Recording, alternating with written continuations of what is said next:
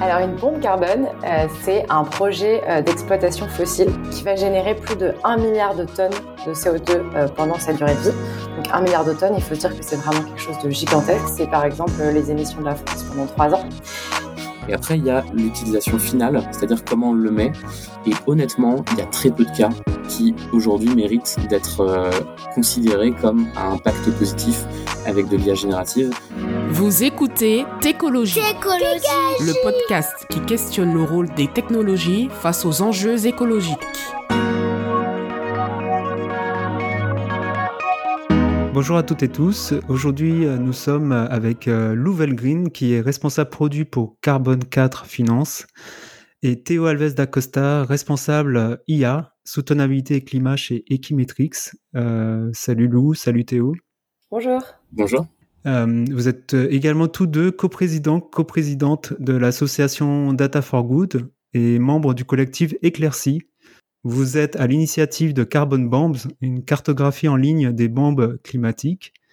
Alors avant de rentrer dans le vif euh, du sujet, est-ce que vous pouvez euh, nous parler euh, des objectifs de l'association Data for Good et du collectif Éclairci donc, Data for Good, c'est un collectif, une communauté de plus de 4000 experts de la tech qui bénévolement vont donner de leur temps pour accompagner des projets à impact sociaux ou environnementaux. Et euh, l'objectif de l'association, c'est euh, vraiment de partir du principe, euh, une citation qu'on aime bien donner d'un ancien de, Facebook qui dit que les gens les plus brillants de sa génération passent plus de temps à faire cliquer des personnes sur des pubs qu'à essayer de résoudre les grands défis du siècle.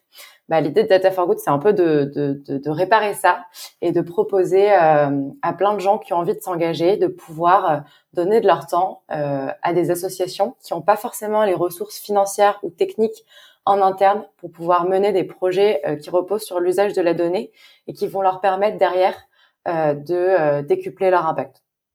Et donc pour parler du collectif Éclairci, c'est un collectif qu'on a monté avec Lou et d'autres copains, pour faire simple, euh, qui avaient euh, des profils un petit peu différents euh, que nous, qui étaient plus experts climat, environnement, biodiversité, et qui avaient un peu la même volonté de faire ce qu'on fait à Data for Good, c'est-à-dire de mettre leurs compétences pour l'intérêt général et pour aider des ONG. et donc on a eu cette idée tous ensemble avec à la fois des gens de Data for Good et de ce collectif de créer ce projet sur les bombes carbone. Et en gros, euh, la Data for Good et la communauté allaient euh, travailler sur la partie tech, tandis que euh, les personnes du collectif éclairci allaient plutôt travailler sur l'expertise méthodologique sur le climat, le lien avec les ONG, le lien avec les journalistes. Et, et donc Lou, tu, tu parlais d'exemples de projets. Je veux, je veux, bien des exemples de projets et, et, justement aussi de pour compléter, est-ce que vous arrivez à analyser euh, l'impact, les bénéfices, que ce soit environnementaux ou sociaux, justement des projets Data for Good? Bah, euh, un des derniers projets euh, sur lesquels on a travaillé, à part les carbone monstres, euh, c'est un projet avec Bloom. Bloom, qui est une ONG de défense des océans. On a travaillé avec eux à construire une base de données en temps réel qui permet de monitorer les positions de plus de 2000 bateaux dans le monde. On a bien sûr choisi les plus gros bateaux euh, et l'objectif c'est de les aider en temps réel euh, à euh, suivre ces bateaux, à identifier quand ils sont en train de pêcher dans des zones où ils n'ont pas le droit de le faire.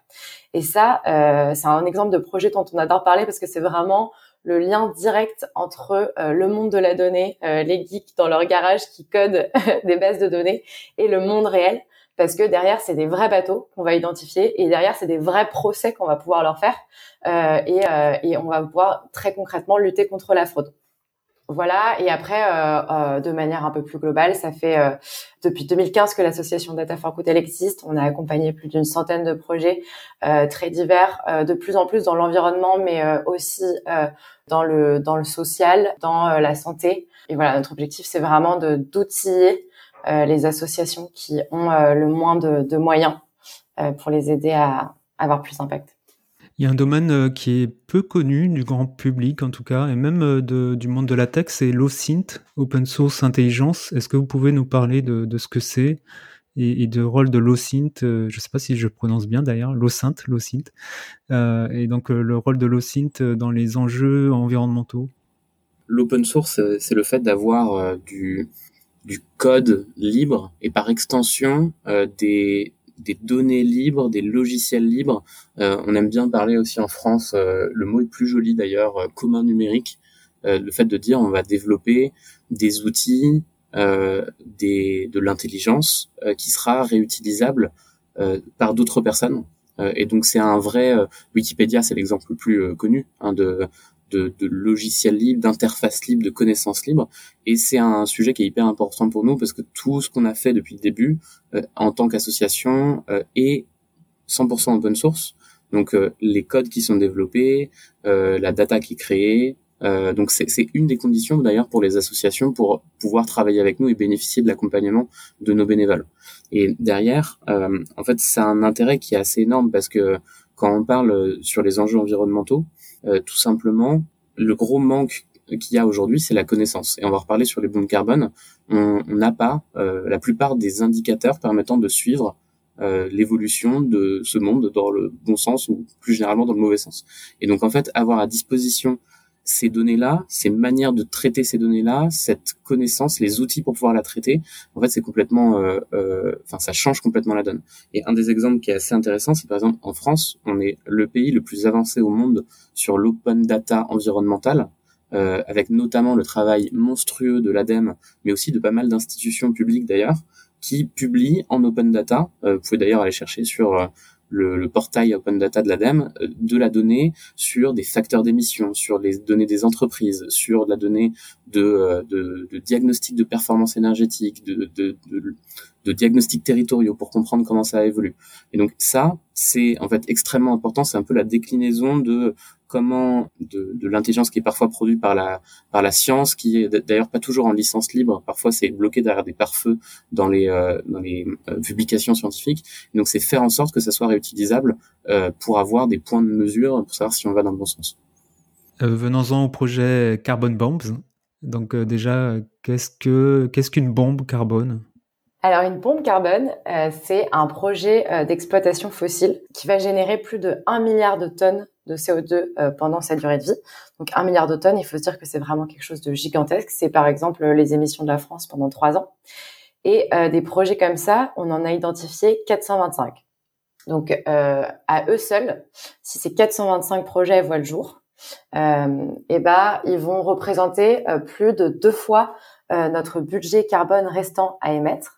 Le budget carbone, c'est une quantité de, de CO2 euh, maximale à émettre pour rester en dessous du seuil des 1,5 degrés euh, de réchauffement climatique, avec euh, toutes les conséquences que ça engendre et qu'on connaît de passer au-dessus des 1,5 degrés. Et là, ce qu'on ce qu'on a découvert du coup avec ce projet, c'est que à eux seuls, ces 425 projets, ils représentent plus de deux fois euh, ce budget. Donc c'est gigantesque et ça nous emmène droit dans le mur. Et donc le travail qu'on a voulu faire, c'était euh, de réconcilier plusieurs bases de données qui existaient euh, déjà. Euh, pour, euh, mais qui étaient en fait euh, peu accessibles, donc soit à travers des papiers de recherche et, et on n'a pas tous le temps de passer notre samedi après à aller lire 50 pages de, de, de, papier de recherche avec trois images dedans. pareil, du travail aussi incroyable réalisé par par des ONG comme Reclaim Finance, qui existait, mais aussi euh, sur euh, un dans un périmètre assez défini. Et nous, ce qu'on a voulu faire, c'est vraiment avec notre expertise de la donnée, essayer d'interconnecter ces différentes bases de données pour leur donner un sens nouveau et construire des outils qui vont être accessibles au grand public et qui vont leur qui vont lui permettre de euh, se saisir en fait de ce sujet-là et de le comprendre. Et donc très concrètement, ce qu'on a fait, c'est qu'on a, on a connecté trois bases de données. Donc, une première base de données qui est un papier de recherche euh, qui identifie euh, les 425 bombes carbone dans le monde, euh, qui a été euh, porté par un chercheur qui s'appelle Kiel Kuhn. Une deuxième base de données qui, elle, s'appelle Global Energy Monitor et qui va répertorier plein de sites dans le monde et qui va nous permettre de faire le lien entre les projets et les entreprises.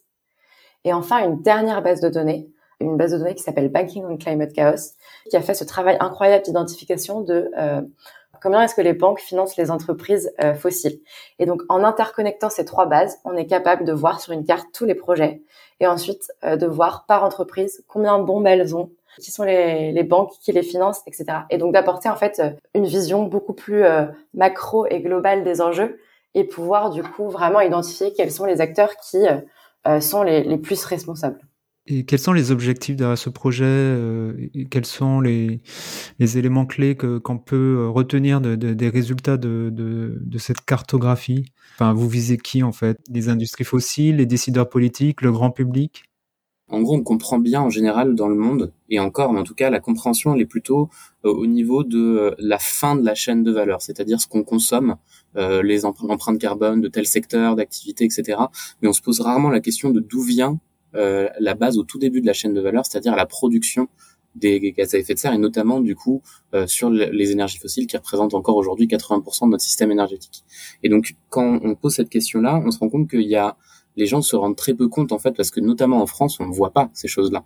Euh, en Allemagne il y a des énormes mines de charbon, euh, notre énergie elle est plutôt décarbonée et euh, mais on sait pas trop comme on a expatrié une partie de notre production dans d'autres pays où on ne voit pas cette énergie-là. Et donc en gros on s'est rendu compte que ce problème-là il n'était pas du tout dans le débat public à part pour quelques projets euh, dont on va peut-être parler par la suite. Et donc en fait, les gens ne connaissaient pas ce terme, alors qu'en fait, ce, ce, le terme de bombe carbone défini par les scientifiques était euh, euh, connu depuis 2020, la sortie de ce papier. Et donc, mais depuis, en gros, il y avait encore des des mauvais ordres de grandeur, un discours qui n'était pas en fait très très fort là-dessus, au niveau public, au niveau médiatique, au niveau politique, au niveau scientifique. Et donc nous, ce qu'on a essayé de faire, c'est de se poser cette question-là. Et en fait, euh, d'un point de vue produit, euh, si on parle tech, on s'est tout de suite dit, mais en fait, qui sont justement nos personas, qui on veut cibler? Et en fait, on en a eu tout de suite plusieurs. On s'est effectivement dit, il y a clairement le grand public. Ça, c'est un, une cible pour que ça soit compris ce sujet-là et que les gens aient conscience des ordres de grandeur. Les journalistes, et on va peut-être en reparler, mais c'est aussi été extrêmement important pour euh, aller euh, fact-checker les informations, à les vérifier, à les comparer et aussi pouvoir faire ce jeu d'ordre de grandeur pour apporter une information qui soit fiable. Euh, et effectivement que ça ait une, un poids dans le débat public. Euh, et ça, on voit déjà d'ailleurs que ça a eu un impact. Euh, on sait que c'est sorti au bon moment, juste avant la COP 28, et que euh, la France notamment a dû se saisir du sujet pour euh, euh, potentiellement genre négocier différemment la sortie des énergies fossiles. On va voir comment ça se déroule, mais ça commence aujourd'hui, donc c'est en tout cas c'est sorti au bon moment. à Dubaï. à Dubaï. et ah, oh, c'est là où il y a du pétrole. Hein. c'est ça. Présidé par un grand patron du pétrole. Hein. Exactement. Il y a trois bombes carbone d'ailleurs. Euh, oui, et peut-être euh, pour compléter un, un, un dernier acteur, euh, c'était euh, donc on a dit le grand public, les médias et les ONG et les associations. et les activistes, parce que notre objectif c'était aussi d'outiller les associations pour qu'elles aient des, des éléments de plaidoyer pour pouvoir aussi porter ces combats de, dans, dans, le débat public. Peut-être sur qui on a voulu mettre en avant. je pense que ce qu'on a vraiment voulu mettre en avant, en particulier, c'est le rôle des banques. Euh, parce que on parle euh, des entreprises pétrolières, mais on parle très peu des banques. Euh, or, elles jouent un rôle essentiel en fait dans l'existence de ces projets. notamment parce qu'elles peuvent financer soit directement des projets en amenant de l'argent dans les projets, et à ce niveau-là, elle s'engage de plus en plus à, à pas financer directement des projets d'exploitation fossile, etc. Encore que.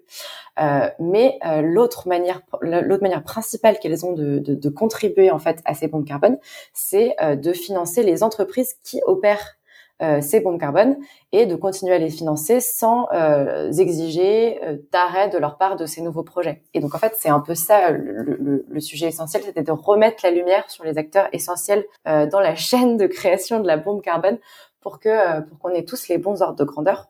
Euh, et enfin, un dernier point, je pense qu'on a voulu euh, énormément mettre en avant, c'était de dire, il y a ces bombes carbone, c'est gigantesque, c'est c'est effrayant de se rendre compte en fait de, de, ces projets et puis de se dire qu'en fait ils n'ont pas lieu euh, chez nous. Ça, ça, peut paraître vraiment très loin et donc du coup euh, un peu impalpable et, euh, et, et, ça peut ça peut presque porter à l'inaction de se dire qu'est-ce que je peux faire qu'est-ce que je peux faire dessus. on a voulu mettre en avant ce chiffre très important qui est que au moment de la sortie du papier de recherche en 2020, 40% des projets avaient pas encore vu le jour. Et les projets qui n'ont pas encore vu le jour, bah, c'est plus facile de les arrêter parce que les investisseurs, ils ont ils ont pas encore forcément investi, ils ont moins d'argent qui est engagé, donc c'est des pertes potentielles, mais c'est pas de l'argent qui a encore été investi. Euh, et donc et donc c'est plus facile à arrêter. donc l'idée c'est vraiment de se dire il faut qu'on se focalise sur ces projets-là et euh, c'est possible de le faire. Euh, on le voit aujourd'hui euh, avec ICOP, la pression citoyenne ça ça porte ses fruits et quand on décide de, de se mobiliser ensemble, on, on est puissant Euh, il faut qu'on reconnaisse cette puissance-là et qu'on se donne, euh, et du coup, de plus en plus se mobiliser tous ensemble pour essayer de, faire arrêter euh, plus de projets. Tu en parlais de ECOP. Quelle est la méthodologie utilisée pour identifier et représenter les bombes climatiques et, ce qui a surpris pas mal de monde, pourquoi les, projets très médiatisés, très controversés, donc Tilanga et ECOP en Ouganda, donc de la société française Total Energy, ne sont pas représentés, ne sont pas présents dans la cartographie de Carbon Bombs je peux parler d'ICOP et puis comme ça, ça donnera un exemple et on pourra euh, dérouler sur la méthodologie. Euh, tout simplement euh, parce que ICOP en tant que tel, c'est une infrastructure de projet, donc c'est un pipeline et pas un site d'extraction. Euh, donc c'est-à-dire que ça vient transporter du pétrole de plusieurs sites d'extraction et ces sites d'extraction, euh, Tilanga et Kingfisher, sont trop petits pour être considérés comme une bombe carbone. Alors ils sont pas petits dans l'absolu. Ils font euh, quand on prend euh, euh, Tilanga et Kingfisher au total sur leur durée de vie d'exploitation, c'est 36 millions de tonnes fois X années, c'est autour de 600 millions de tonnes. Donc c'est pas très loin d'être une bombe carbone, c'est une grenade carbone, on va dire. mais en tout cas, ICOP en tant que tel, le pipeline, ça reste une infrastructure ça a plein de problèmes. Euh, c'est juste qu'on l'a pas chiffré aujourd'hui euh, parce qu'on a considéré que les sites d'extraction. Ce qui est intéressant avec ICOP, c'est que euh, comme c'est justement un pipeline euh, qui va, il va en fait permettre d'aller chercher du pétrole dans un bassin pétrolier dont, dans lequel il y a déjà effectivement ces deux sites d'extraction. Et c'est déjà prévu potentiellement dans la future euh, suite du projet que ça permette de rallier euh, et de rapatrier le pétrole d'un nouveau site d'exploitation euh, qui me semble est au Soudan et qui euh, va du coup euh, faire au final qu'en cumulé on va avoir plus que les deux sites existants et ça peut dépasser le 1 milliard de tonnes et donc factuellement dans le seuil qu'on a mis qui définit une bombe carbone ça pourrait devenir une bombe carbone. Donc c'est absolument majeur euh, ICOP comme projet. Ça a des impacts monstrueux, euh, notamment beaucoup plus que d'autres sur euh, parce que ça traverse tellement de pays euh, avec une sur une distance tellement longue qu'en fait il y a des impacts monstrueux locaux, sociaux, euh, biodiversité.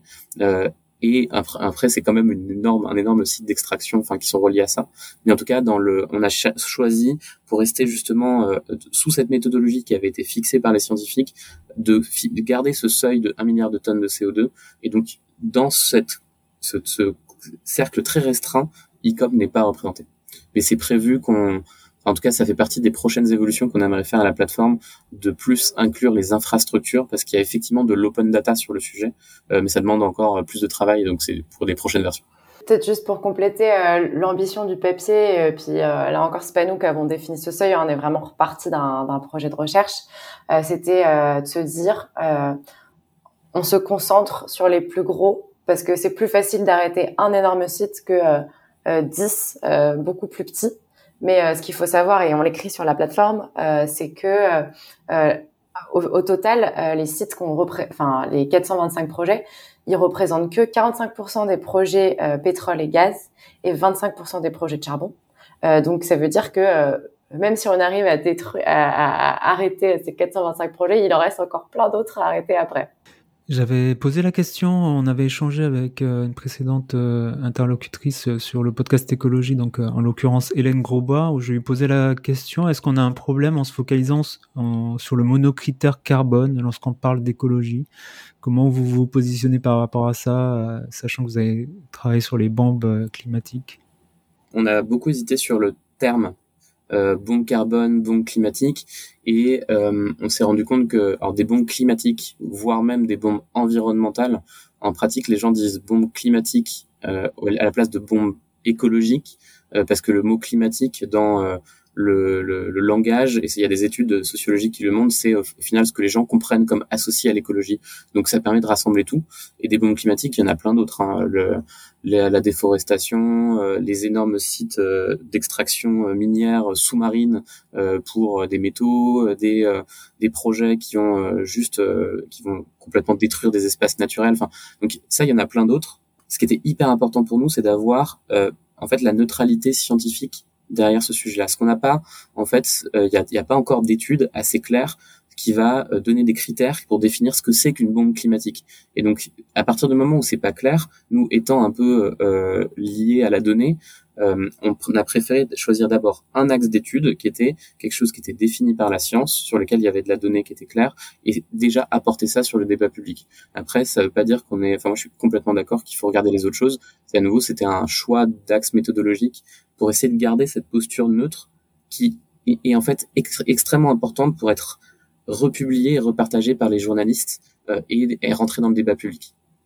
Et je pense qu'au-delà de, la, question de la neutralité, euh, enfin, on est déjà 100% aligné euh, avec le fait que depuis depuis des années, on regarde le problème écologique avec le petit bout de la lorgnette du carbone, alors qu'en fait, en fait, finalement, le carbone c'est la partie facile parce qu'aujourd'hui, on arrive à la mesurer et, en fait, une tonne de carbone est émise partout dans le monde, c'est la même chose, alors que la, biodiversité, il y a des enjeux euh, locaux beaucoup plus forts, etc.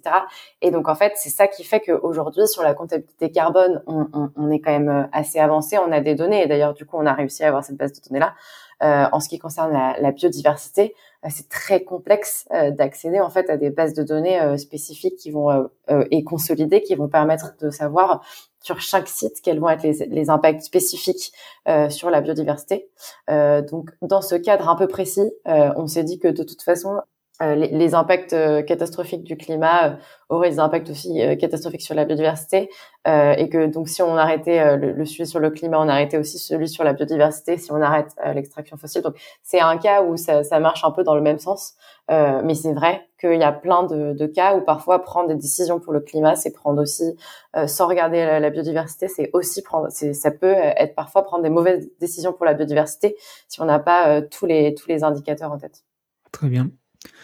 Et sur euh, Carbon Bombs, euh, peut-on imaginer représenter pas uniquement l'emplacement géographique des banques, euh, des banques climatiques, des bombes carbone, mais aussi les pays bénéficiaires de, de ces bombes carbone? Moi, ça m'a surpris par exemple que la France, par exemple, ou pas mal de pays occidentaux, n'ont effectivement pas de bombes carbone sur leur sol, mais sont bénéficiaires en fait, ou, sont, ou leurs banques investissent dans ces bombes carbone. Pour le coup, c'est vraiment ce qu'on a essayé de, de, représenter sur la plateforme. Il y a une page euh, spécifique euh, qui est une page pays. Je ne sais pas si tu l'as vu. Euh, et qui permet justement de voir, euh, euh, de, de, remettre en perspective. Et du coup, par exemple, si on va sur la page de la France, on peut voir en effet qu'il n'y a pas de bombe carbone sur le sol. Par contre, on peut voir toutes les banques françaises qui, et, et dans quelles entreprises elles investissent et euh, par ailleurs, on peut voir euh, les majors pétrolières françaises, donc euh, Total, et donc ça, ça, fait le lien en fait avec le, le, les bombes carbone qui sont opérées par Total. Et ça, c'était vraiment très important pour nous parce que et, du coup, c'est vraiment un axe qu'on a envie de, de, creuser parce que Aujourd'hui, certes, la France n'a pas de, de bombe carbone sur son sol, mais elle fait partie, euh, enfin, Total fait partie des entreprises qui ont le plus de projets d'expansion fossile dans le monde.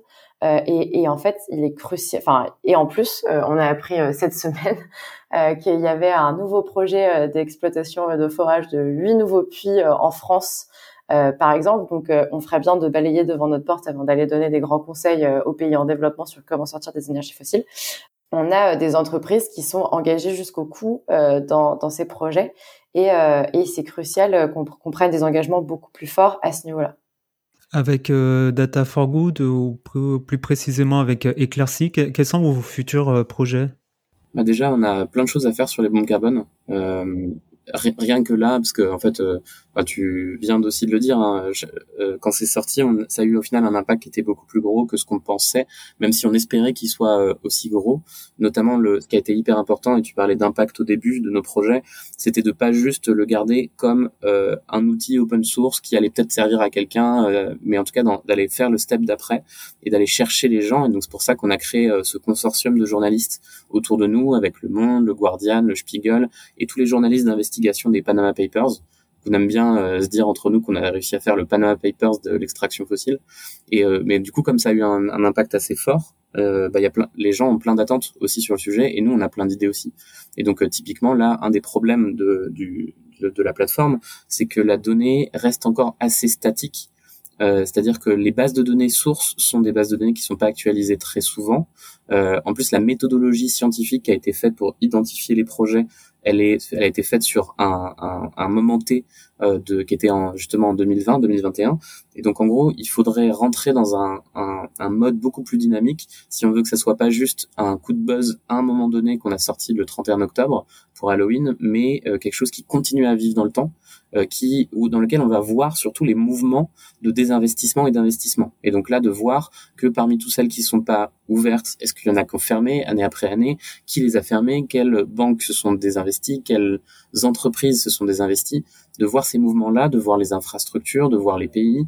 Donc on a envie que ça continue à être une, une plateforme source pour euh, visualiser ce genre de choses. Euh, oui, bah peut-être après, en dehors de ce projet-là que, qui nous occupe pas mal, euh, on a bah, avec Data for Good, on lance euh, en janvier la douzième saison d'accélération de projet. Donc euh, on n'a pas trop le temps d'en parler, mais avec Data for Good, en fait, on, fait des on fait des saisons d'accompagnement de, de projets. On, on, identifie euh, une douzaine d'associations qu'on pourrait aider, et en fait, on fait du, du bénévole matching, du bénévole dating. on les met en lien avec une, une équipe de bénévoles bénévoles qui vont les aider pendant trois mois, euh, plusieurs heures par semaine à, aboutir à, un projet et à répondre à la problématique initiale qu'elle nous avait posée. Et, euh, donc ça, euh, ça va commencer tout début janvier. Donc ça, c'est quand même un, gros projet.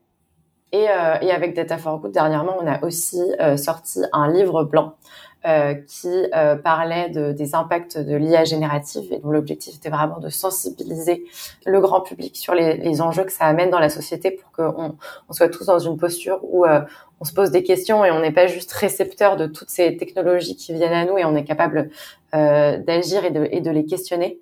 Euh, je laisserai Théo peut-être raconter un peu plus après, mais du coup ça, ça nous occupe beaucoup parce qu'il y a, y a plein de du coup, il faut porter ce projet, aller sensibiliser. Il y a tout un jeu qui a été construit euh, d'intelligence collective autour de ce livre euh, pour euh, le, le, vulgariser. Et puis peut-être pour parler des projets d'éclaircie, euh, un projet intéressant qu'on a en train de porter en ce moment, c'est euh, avec l'affaire du siècle, qui avait intenté un procès à, à l'État français justement pour inaction et pour manque de mesures concernant le réchauffement climatique. Euh, et la baisse des émissions en France, euh, on a aidé l'association euh, l'affaire du siècle à prouver que pendant l'année précédente, l'État n'avait pas mis en place les mesures suffisantes qui, qui permettent de, de, réduire les émissions.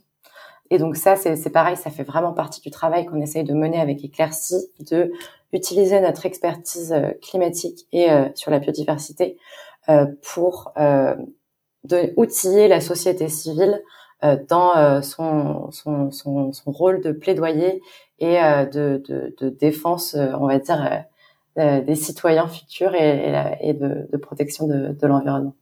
Tu l'as dit Lou, donc avec Data for Good, vous avez également donc publié cet été 2023 ce livre blanc sur l'IA générative. en fait, dans, dans l'introduction, vous invitez à être technolucide. Donc selon vous, euh, quel avenir euh, avec cette technologie? Est-ce que c'est une innovation servant le progrès ou au contraire le début d'une dystopie? J'aime beaucoup que ce terme euh, technolucide commence à être utilisé. Lou l'a inventé pendant une, une conférence TED et je, commence à le voir de plus en plus. Philippe Biwix parle de technodiscernement. C'est oui, ça, proche. on est très proche et, et le bah, l'idée c'est de se dire c'est lucide sur à plusieurs niveaux. C'est euh, lucide sur le fait que c'est déjà quelque chose qui est pas nuancé quoi. On peut pas dire euh, euh, est-ce que c'est une dystopie, est-ce que ça sert le progrès? C'est déjà lucide sur le fait que c'est probablement un peu des deux, euh, que il y a des trucs qui sont très inquiétants, d'autres qui sont très utiles, que il y a un impact qui est très clair et plein qui sont moins clairs sur le long terme, potentiellement beaucoup plus. Euh, et donc c'est une lucidité sur un peu tous ces éléments-là, et euh, notamment euh, ce que disait Lou, ce qui est le plus important, et, ce qui est, on est hyper content parce que on, le mentionnait, le jeu a été traduit comme avec un par l'association Latitude avec qui on travaille en un jeu d'intelligence collective comme la fresque du climat, sur lequel le cœur du jeu c'est de faire poser des débats euh, et de créer des débats euh, entre les différentes personnes qui participent à l'atelier. Et en fait, euh, la technologie lucidité, c'est aussi ça, c'est juste accepter de pas tout savoir et d'avoir le droit de se poser des questions et de questionner les choix et l'usage de ces technologies-là. Parce que en pratique, ce qu'on voit, c'est que il y a une telle bulle en ce moment sur le sujet. Est-ce que c'est une bulle? Est-ce que c'est une vague? Euh, Est-ce que ça va continuer dans ce sens-là? A priori, quand même, euh, ça continue à bien genre accélérer, qui, qui, fait qu'on n'a pas le choix, nous citoyens, de l'utiliser. Ça commence à être mis dans tous nos outils et la recherche sur Google est déjà pleine d'IA générative à l'intérieur. Et donc, euh, quand on va avoir ces, cette possibilité de confort qui sera amenée par l'IA générative, par exemple, euh, parce que euh, on va avoir des résumés automatiques de nos réunions euh, quand on travaille et que qui est peut-être le, truc le plus euh, embêtant de la terre que de d'écrire pour euh, rappeler qui doit faire quoi. Je, je, pense ça à partir du moment où c'est dans les usages, plus personne n'arrivera à s'en passer. Donc on va créer des usages qui sont insidieux, qui ne sont pas forcément des choses qui ont été discutées et débattues, et qui, sur lesquelles on aura, on sera tellement genre obligé de les utiliser parce que ce sera confortable pour nous que on pourra pas vraiment en sortir. Et donc se poser des questions, et être lucide sur ça, c'est euh, ce qu'on a essayé de défendre et, au-delà de ça, d'aller euh, expliquer euh, quels sont les impacts et les grands défis socio-environnementaux derrière ces technologies.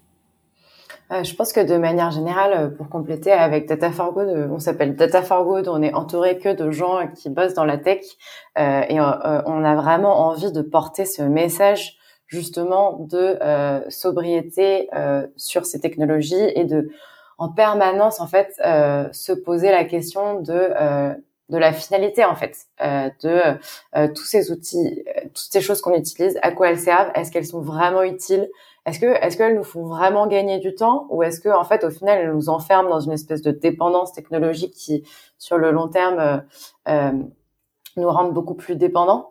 Euh, toutes ces questions-là, enfin, et, ces messages euh, centraux, on a vraiment envie de les porter parce qu'on est convaincu que si on continue à, utiliser la technologie, à développer euh, le progrès pour le progrès, parce que c'est un peu ça qui se passe quand même aujourd'hui, en fait, on va droit dans le mur et, et, on, passe à côté de, de ce qu'elle peut, de, de, ce que ça peut vraiment apporter parfois d'utile à la société.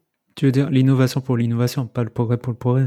Bah si, euh, je, enfin pour moi c'est un peu, je, je, pense les deux, le progrès pour le progrès. Je trouve qu'il y a un peu cette fascination dans le monde de la tech euh, en général de juste vouloir euh, euh progresser et créer des nouvelles technologies et, et, et faire les choses mieux qu'avant, alors qu'en fait on en avait peut-être que la solution initiale c'était juste de de pas faire cette chose du tout et que et que c'est c'est ça la, la bonne solution si on a envie de de garder un monde vivable en fait. Et pour donner peut-être un exemple de progrès pour progrès, mon métier de développer et d'utiliser de l'IA. Et donc la focalisation qu'on voit, c'est que en ce moment, tout le monde essaye de... Euh, il y a 50 000 benchmarks de performance des algorithmes euh, et tout le monde essaye de battre et il y a des, des, même des classements Elo comme aux échecs des algorithmes et c'est tous les jours, il y a un nouvel algorithme d'IA générative qui sort, qui va battre de 1% tel algorithme selon le benchmark machin, qui va battre ensuite de 2%, mais qui a baissé de 1% sur telle performance. On essaie de faire des algorithmes qui tiennent plus longtemps, avec plus de contexte, qui mettent plus de texte, qui marchent mieux quand on prend des documents longs, etc. Et en fait, tout, en ce moment, est drivé par faire un algorithme qui est qui a X% de performance en plus. Alors qu'en pratique, depuis les débuts de cette nouvelle vague d'IA générative qui a été lancée par ChatGPT il y a exactement un an, en fait les un an, je crois cette semaine, euh, bah, en fait les, moi il y a, j'ai pas eu de de cas d'usage qui, qui, que je sais mieux faire depuis un an. C'est-à-dire que dès qu'on a eu accès à euh, des technologies type ChatGPT ou équivalent, en fait, c'est déjà suffisant pour faire la plupart des cas d'usage qui sont utiles et on n'a pas besoin d'avoir plus performant pour euh, faire des choses. Euh, et en gros, aller chercher plus de points de performance, ça n'apporte pas grand-chose aux, aux, finalités qu'on va créer euh, sur les cas qui sont utiles. Euh, pour parler des choses utiles, euh, dans quelles conditions et pour quelles finalités euh, l'IA générative peut être utile? Bah, alors, en vrai, c'est pas évident. Et c'est pour être très clair, il y a la manière dont on le voit, c'est que ça peut être utilisé en tant que tel pour, en général, de la propre productivité d'une organisation euh, d'une association, d'un individu euh, ou d'une entreprise euh, ou d'un État, en tout cas la propre productivité, et il y a euh, le mettre dans un usage final. Je différencie les deux parce que la propre productivité, c'est un sujet qui est extrêmement important. Par exemple, pour coder mieux, pour coder plus rapidement, déjà plus de 50% du code aujourd'hui est IA generated. et typiquement, le code de la plateforme des bombes carbone, une grosse partie a été générée par de l'IA pour aller plus vite parce qu'on n'a pas le temps, parce qu'on est bénévole. Et donc on voit bien qu'en gros, euh, les associations, euh, les organisations de l'intérêt général, pour le coup, pour leur propre productivité, c'est intéressant pour rédiger des fiches pour les bénévoles, pour savoir euh, comment être onboardé. Enfin, en gros, tous les gens qui n'ont peu de ressources humaines pour faire des choses et qui n'ont pas de moyens financiers pour pouvoir le faire, c'est pas complètement bête de l'utiliser. Et ça, effectivement, ça peut servir. Le problème derrière, c'est qu'en général, par euh, parce qu'on a un peu peur et qu'on sait pas trop et qu'on n'a pas les moyens pour le faire, on va pas l'utiliser. Et par contre, euh, derrière, l'industrie euh, extractive, productiviste, elle utilise déjà beaucoup l'IA générative et ça, on en parle assez peu. Et typiquement, les entreprises pétrolières utilisent de l'IA générative pour savoir mieux comment forer, comment mieux onboarder les gens sur une plateforme, ce genre de choses. Et bon, ça, ça, du coup, derrière, dans l'utiliser pour faire un peu une, compétition à la productivité dans l'intérêt général, mais c'est pas complètement bête de l'utiliser comme ça. Et après, il y a l'utilisation finale, c'est-à-dire comment on le met. Et honnêtement, il y a très peu de cas qui aujourd'hui méritent d'être euh, considérés comme un impact positif avec de l'IA générative.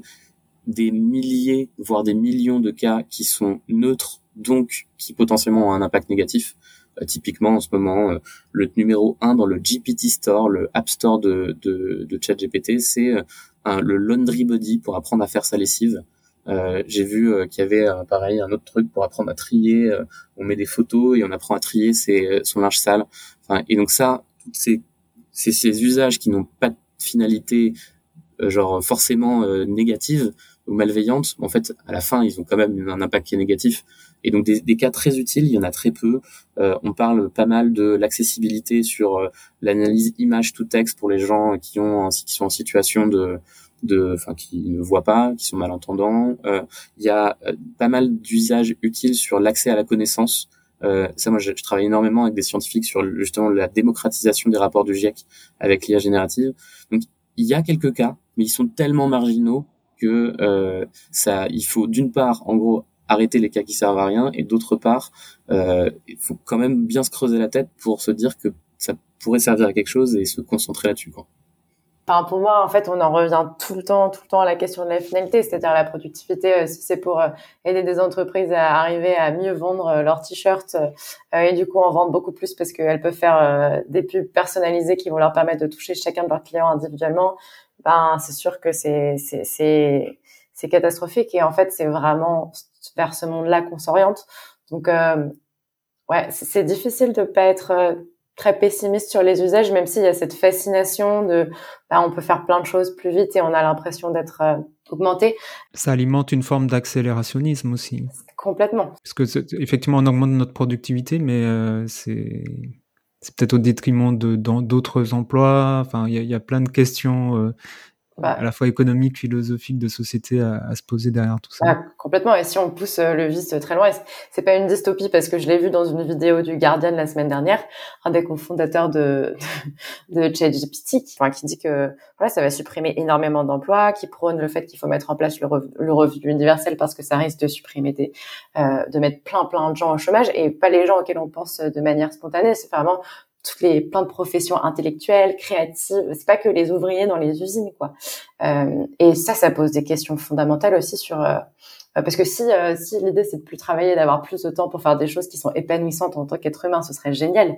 Euh, le problème c'est que étant donné la, la, concentration de ces technologies dans les mains de quelques hommes, deux hommes blancs, et pas des femmes, quelques hommes blancs, et ben c'est très inquiétant sur le, le niveau d'inégalité aussi que ça, ça peut générer dans le monde qui se profile.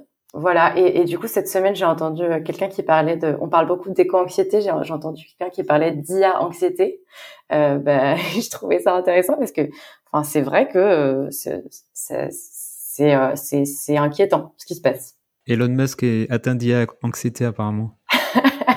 voilà. Nous avions reçu sur Técologie un data scientist déserteur. Est-ce que pour toi, il vaut mieux rester, se battre plutôt déserté Ou est-ce que c'est 50 nuances euh, de désertion? Je trouve hyper intéressante cette question parce que je crois que je vois euh, euh, qui est cette personne et notamment euh, il avait participé comme moi à une tribune qui était sortie dans le monde qui s'appelait Data Scientist, la fin du job le plus sexy du 21e siècle. Exactement. Donc Romain Boucher.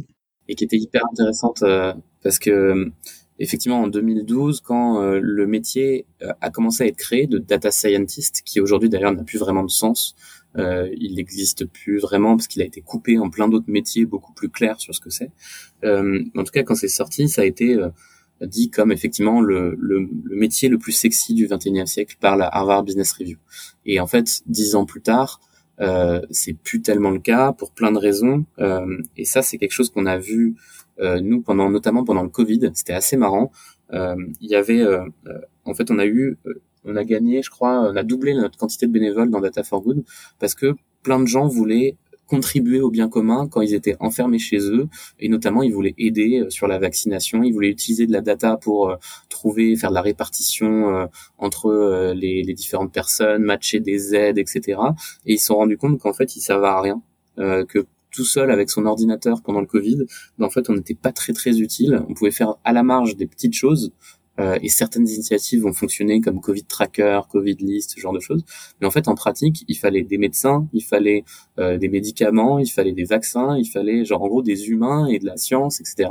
Et du coup, il y a une énorme désillusion qu'on a constatée de gens qui ont eu juste cette perte de sens totale dans leur métier de data science, d'analyse de données, de création d'algorithmes, et qui se euh, sont dit, mais en fait, je sais pas pourquoi je fais ça, quoi. On m'a dit que c'était le métier le plus sexy du monde, et en fait, en pratique, je ne fais que nettoyer de la donnée dans des Excel qui sont euh, tout pourris, euh, et pour faire des choses qui n'ont aucun sens. Et en général, les projets qui fonctionnent avec euh, l'IA, avec l'analyse de données, c'est très souvent pour faire vendre plus de choses dans les entreprises.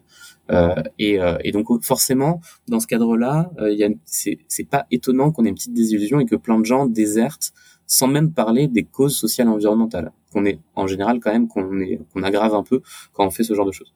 Et donc derrière, euh, moi ça m'étonne pas et je trouve ça bien qu'il y ait effectivement des des gens qui disent je déserte de mon travail et en pratique c'est ce qu'on voit euh, dans l'association.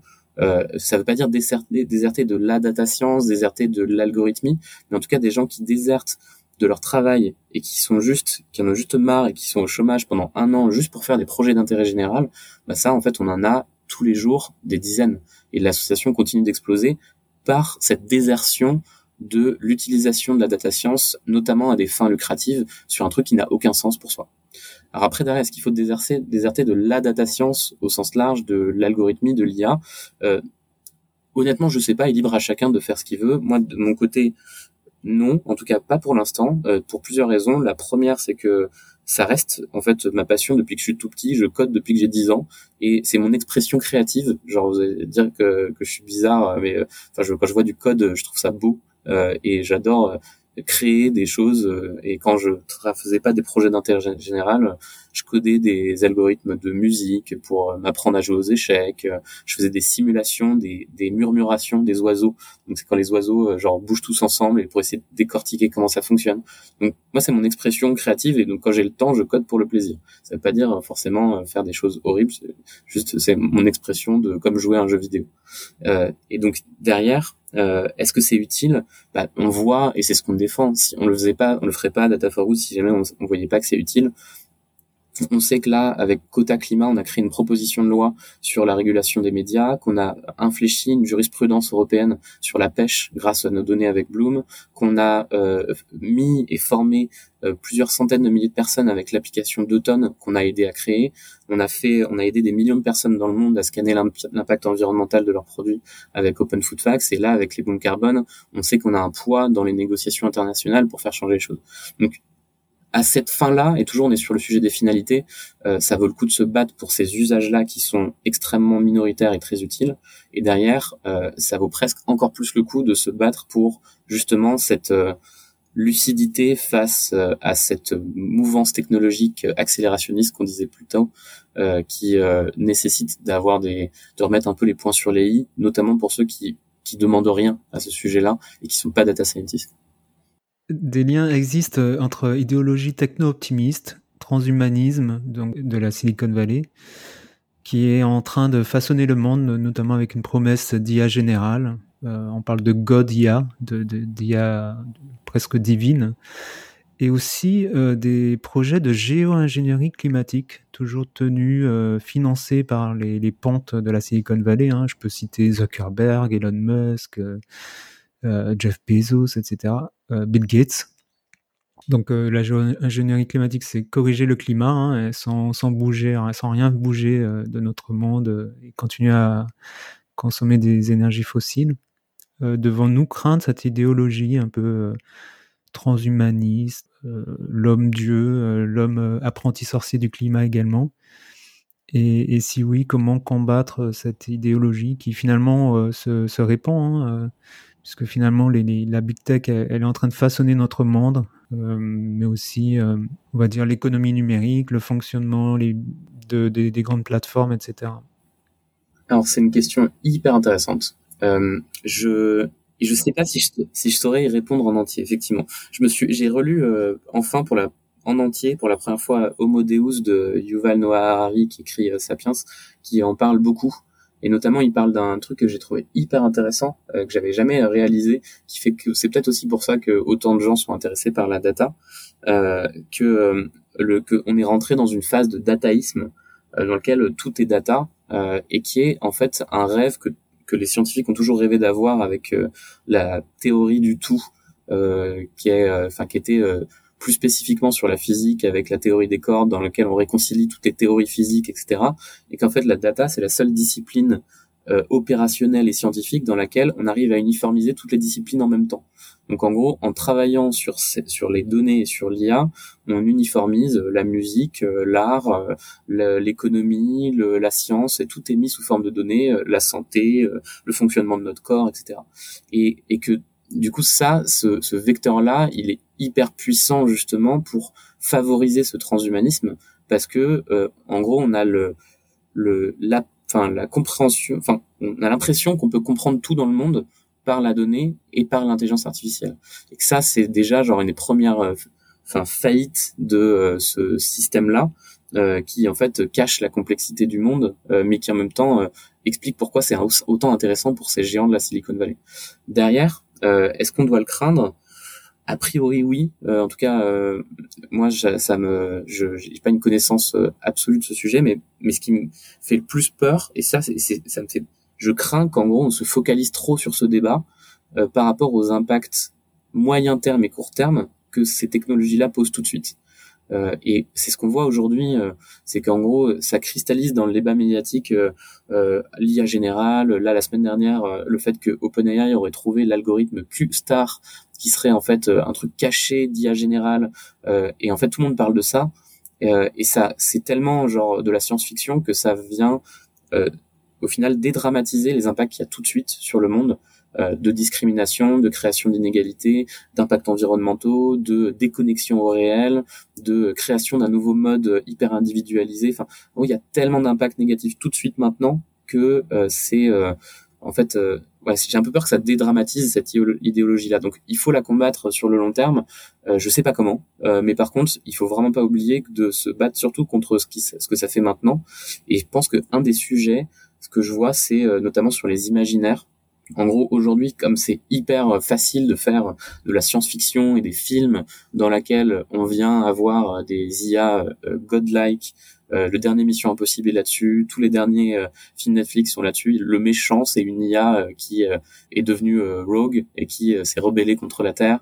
Et en fait, ça, pour moi, c'est une mauvaise chose qu'on ait ce, ce type d'imaginaire-là qui soit propagé. J'aimerais voir des films, des livres dans lesquels euh, l'IA a été utilisée pour détourner des élections, pour euh, propager des réseaux d'informations euh, qui sont complètement délirants, qui ont fait des discriminations tellement majeures que ça a mis toute une minorité en prison. Enfin, j'aimerais voir des histoires, des Black Mirror beaucoup moins sensationnalistes sur le sujet, mais beaucoup plus réalistes des enjeux de tout de suite. Lou Valgreen, Théo Alves d'Acosta. Donc vous êtes l'auteur de Carbon Bombs. Merci beaucoup. Merci beaucoup. Merci à toi pour l'invitation. Si tu aimes l'écologie, parle-en autour de toi, mets des étoiles et un petit commentaire sur ta plateforme de podcast préférée. Merci.